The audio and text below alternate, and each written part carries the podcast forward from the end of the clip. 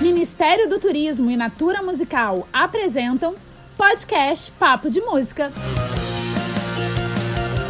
Alô, alô! O Papo de Música tá na Podosfera e eu tô muito feliz de comandar este podcast, que é um misto de bate-papo, memórias afetivas, músicas e, claro, companhia para os seus próximos minutos. Para quem ainda não tá ligado, se liga no que eu tô falando. O Papo de Música, ele é um canal no YouTube que recebe toda semana um cantor ou uma cantora para falar do que a gente mais gosta. Música, é claro. Através de uma entrevista inédita e exclusiva, eu, Fabiane Pereira, converso com um artista que ajuda a fazer da música brasileira a mais diversa do mundo. Veteranos, novatos, gente do samba, da bossa nova, do rap, do Rio, da Bahia, do Pará, de Pernambuco, do Rio Grande do Sul, todo tipo de gente bonita, elegante e sincera costuma dar as caras por aqui. Se você gosta de música, eu tenho certeza que também vai gostar do canal. Corre lá no YouTube, aproveita e se inscreva youtube.com/barra papo de música e comece agora a seguir a gente por lá.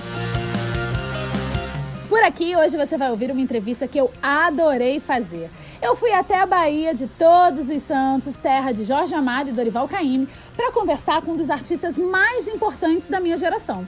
Eu tô falando de Russo Passapusso, vocalista e um dos principais compositores da banda Baiana System. Nosso papo rolou sem pressa, como toda boa conversa deve ser. Russo falou sobre as suas influências, referências sobre a Bahia, Brasil, shows internacionais e muito mais. Gente, ouvir o russo nos traz uma certeza que o Brasil tem jeito e que o Brasil que eu quero é musical e nordestino. Aumenta o som porque esse papo tá de se ouvir no repeat. Papo de música. Papo de música. Apresentação eu, Fabiane Pereira.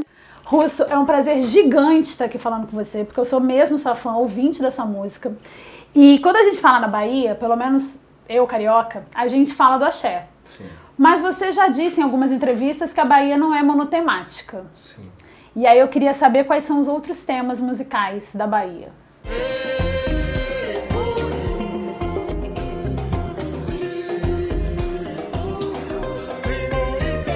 A Bahia tem um não lugar também.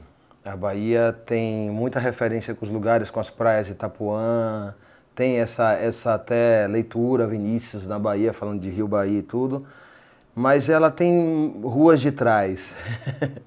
é cercada de ruas de trás e essas ruas de trás são ruas bem amplas de música e que tudo aflora sem muito sem muito direcionamento assim, são as restingas ali da água, de tudo, sabe? Tem uma baía noturna, tem uma baía de composição que transpira muito a música nordestina, não só a música que vem do litoral, tem todas as desfragmentações da tropicália, de tudo que vem nisso, com esse movimento todo. Então, quando, você, quando eu falo em relação ao monotemático, é o que a Bahia não congelou.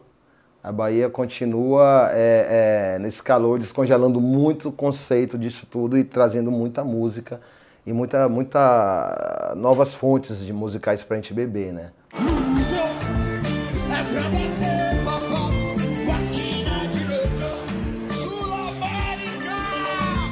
Você é compositor, né? Essencialmente compositor. E tem uma coisa muito interessante na sua obra que você recentemente está com música no disco da Elsa, uhum. no disco do Fran, que é o neto do sim, Gilberto Gil. Sim.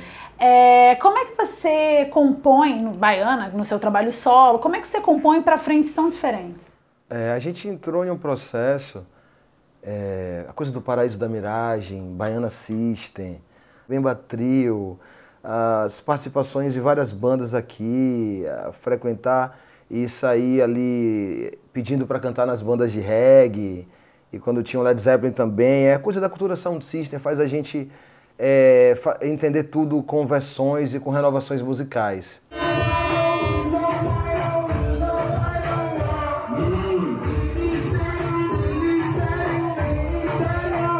Eu separava muito o violão dos beats eletrônicos. Quando você faz a música no violão, eu entendia como dentro de casa. Quando a janela vinha para fora, você ouvia dugu, dugu, dugu, dugu, dugu, tudo já acontecendo. Já achava que era a música que era feita com influência de fora de casa, depois isso se misturou. Hoje a gente faz música e vê onde, para onde é que ela vai. Isso está sendo um grande prazer.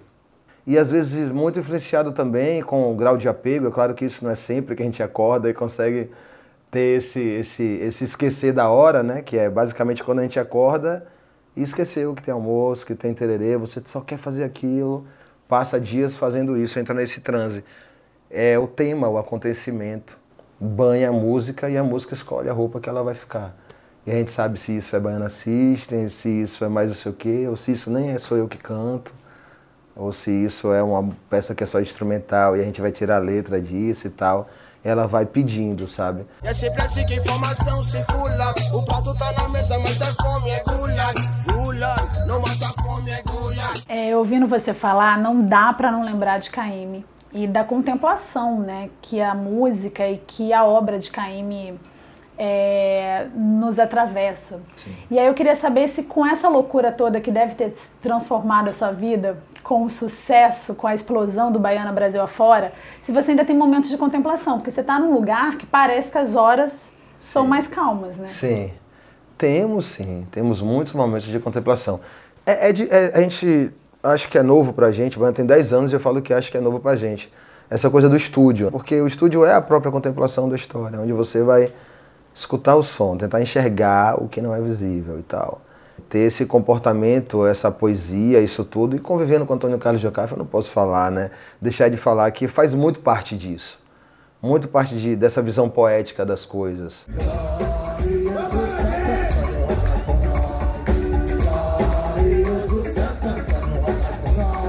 Eu fui abençoado com sentimentos e acontecimentos, sequências de acontecimentos na minha vida, numa fase ali de 10, 15, 20 anos, em que eu comecei a fazer relações poéticas com as coisas. Meio que para desaflorar, desmagoar. Foi reação instintiva de comportamento. E é, tanto que eu comecei a fazer música com o nome do relógio, o remédio, eram todos elementos que estavam muito na minha, né? É, e quando eu quis fazer uma música para os outros para batizar aquela história, vira o paraquedas, que também era um objeto. Vou te dar um bom motivo, vou te dar meu paraquedas, pra tu parar de guerra. Essa objetificação, essa animação, essa personificação dos objetos já era algo poético. E quando eu percebi que isso estava acontecendo, eu falei, uou, tem poesia, tá cheio de poesia, a casa tá cheia de poesia. E me apaixonei pelos discos de Antônio Carlos Jocafe, que é cheio de poesia. Eu via, né? Se Deus desse asa para cobra, tirava o veneno. Tirava o veneno. Né? Concordo que estou precisando de um contraveneno. Cada um sabe bem onde dói e onde o sapato lhe aperta.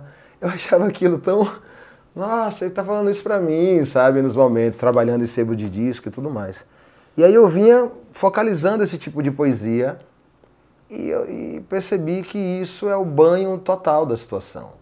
É aflorar a poesia nos outros e acordar os outros para aflorar a poesia em mim. Então, é, é, por mais que eu, tenha, eu fale que existem essas ruas de trás, a gente sempre vai para o mar. Esse mar banha tudo e o mar tem seu próprio tempo.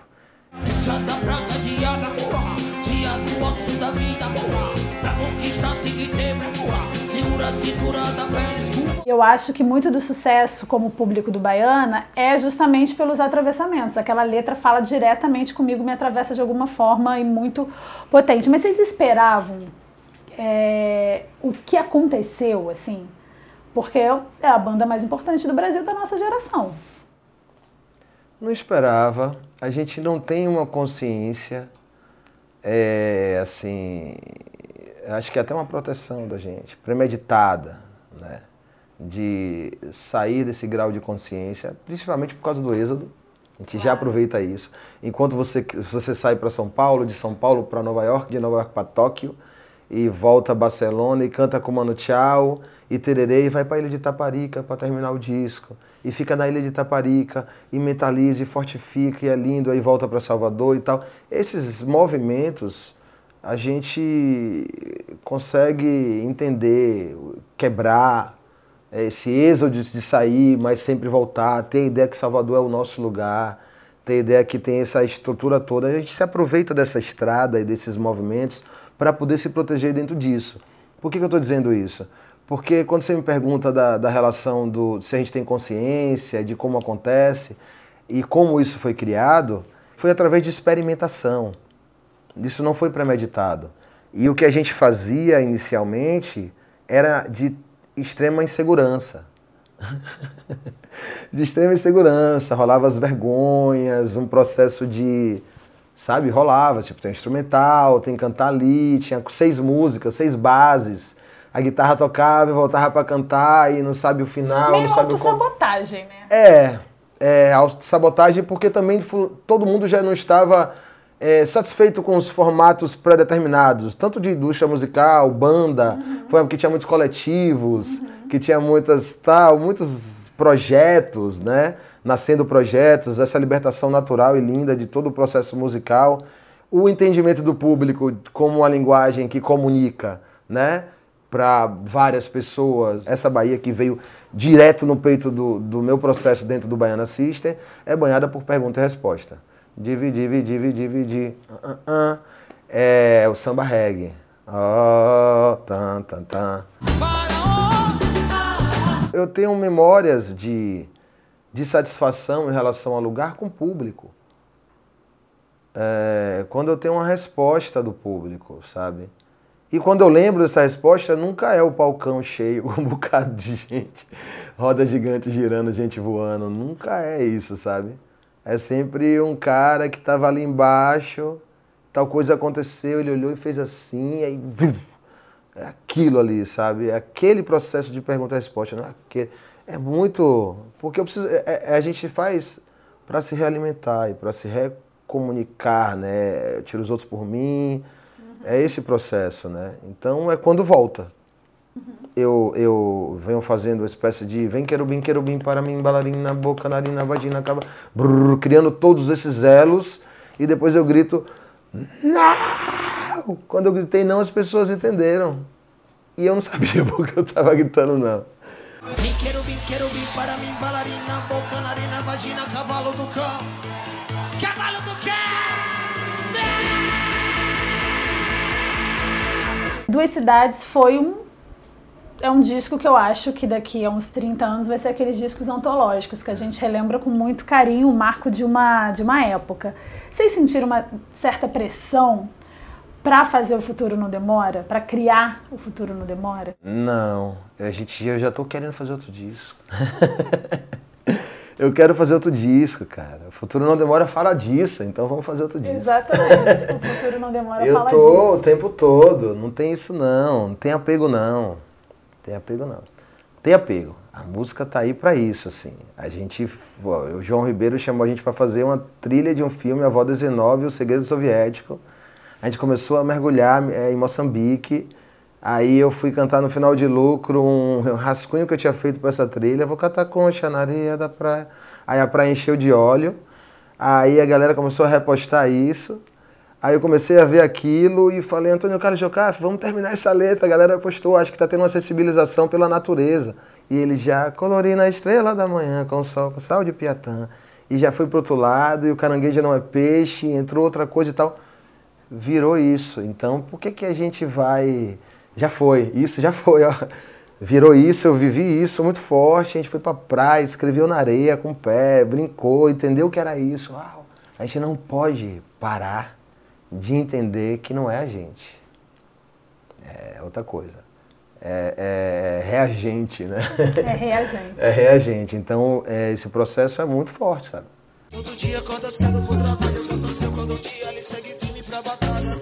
Olho por olho, dente por Da cidade eu escrevi a música dentro do buzu, né? Todo dia acorda cedo pro trabalho, foi dentro do ônibus, né? Muitos choques e muitas coisas aconteceram dentro disso. O processo de coletividade, como as pessoas ficam sonâmbulas, às vezes, quando eu fui para São Paulo, dentro do metrô, dentro disso, esse instinto puff, que desliga e as pessoas se olham e entram em outro processo e tal. Então, o Duas Cidades foi muito mergulhado dentro disso. E Ganjamin, Daniel Ganjamin, o produtor, ele trouxe realmente uma visão ele segurou uma segurança incrível. Aquele segurança que eu te falei no começo da entrevista, já vira um processo de segurança incrível com o Ganjamin do lado, falando é isso mesmo, ele não, é isso gênio, é, né? com certeza, não é isso aí, não, claro. Ele assina os dois discos que para mim são os discos da década, Duas Cidades e Nova Orelha. Eu fui, eu fui muito agraciado na vida, no meu processo musical, de quando eu fui convidado por é, Guisado, no disco Calavera, acho que é isso.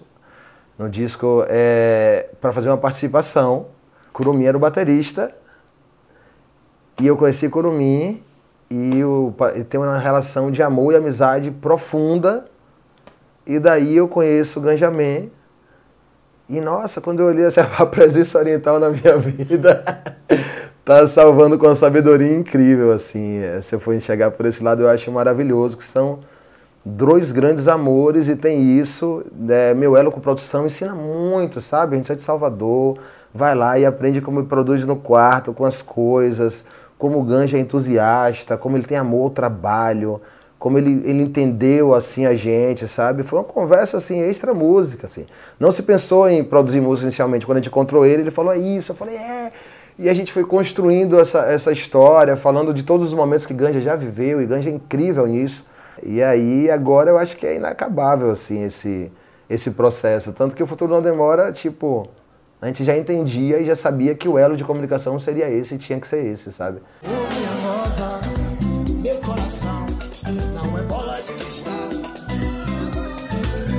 O Duas Cidades foi muito estrada e muito urbano. A linguagem, a coisa aconteceu, influenciou a gente muito na coisa. Mas quando a gente voltava para cá, a gente queria cantar água.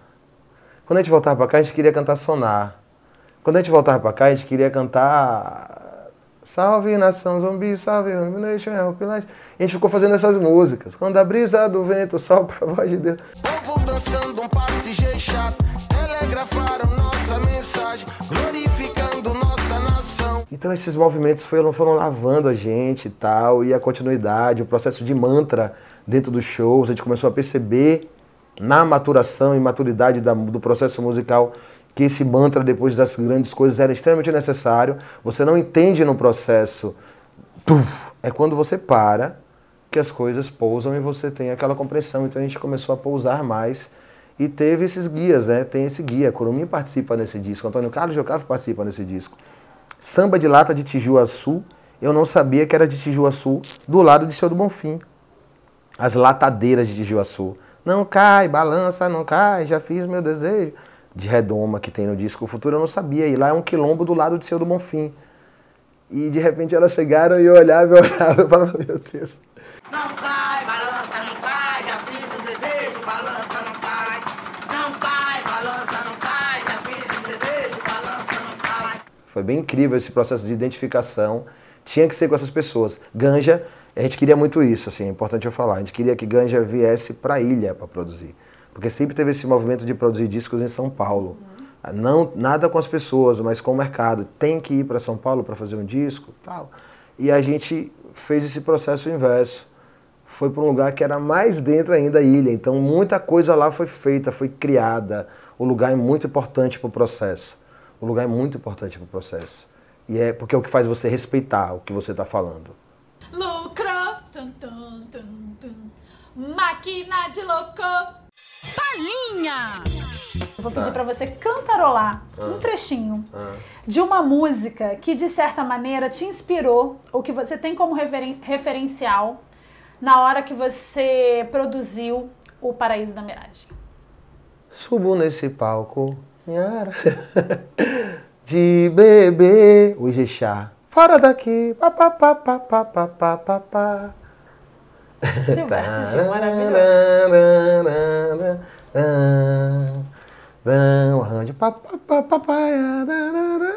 tudo ali. Tá, tá, tá, tá, tá. Não cantei, não falei nada. Tá, tá, tá, tá. Aí, ó. Tu, tu, tu,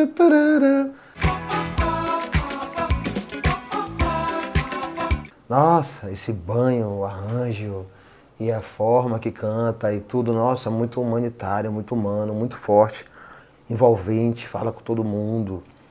Essa música eu poderia dizer que está em tudo ali e não foi premeditada. Uma música que você gostaria de ter feito? Uhum, uhum. Nossa, eu falo tanto essa frase. Tem tanta música que eu gostaria de ter feito. É, deixa eu ver. Se você passar daquela porta. Essa música é linda. Você vai ver como é que estão as coisas? Como é que estão as coisas? Sei que o mundo pesa muitos gri- quilos. Quilos, não me leve a Mal mal. se eu te pedir para, cortar, os grilos. Erasmo Carlos. Aí então você vai. Nossa, eu me arrepio que esse mundo pesa e não, vai, ser de reza, que você vai viver. Descanse um pouco e amanheça aqui comigo. Eu sou seu amigo.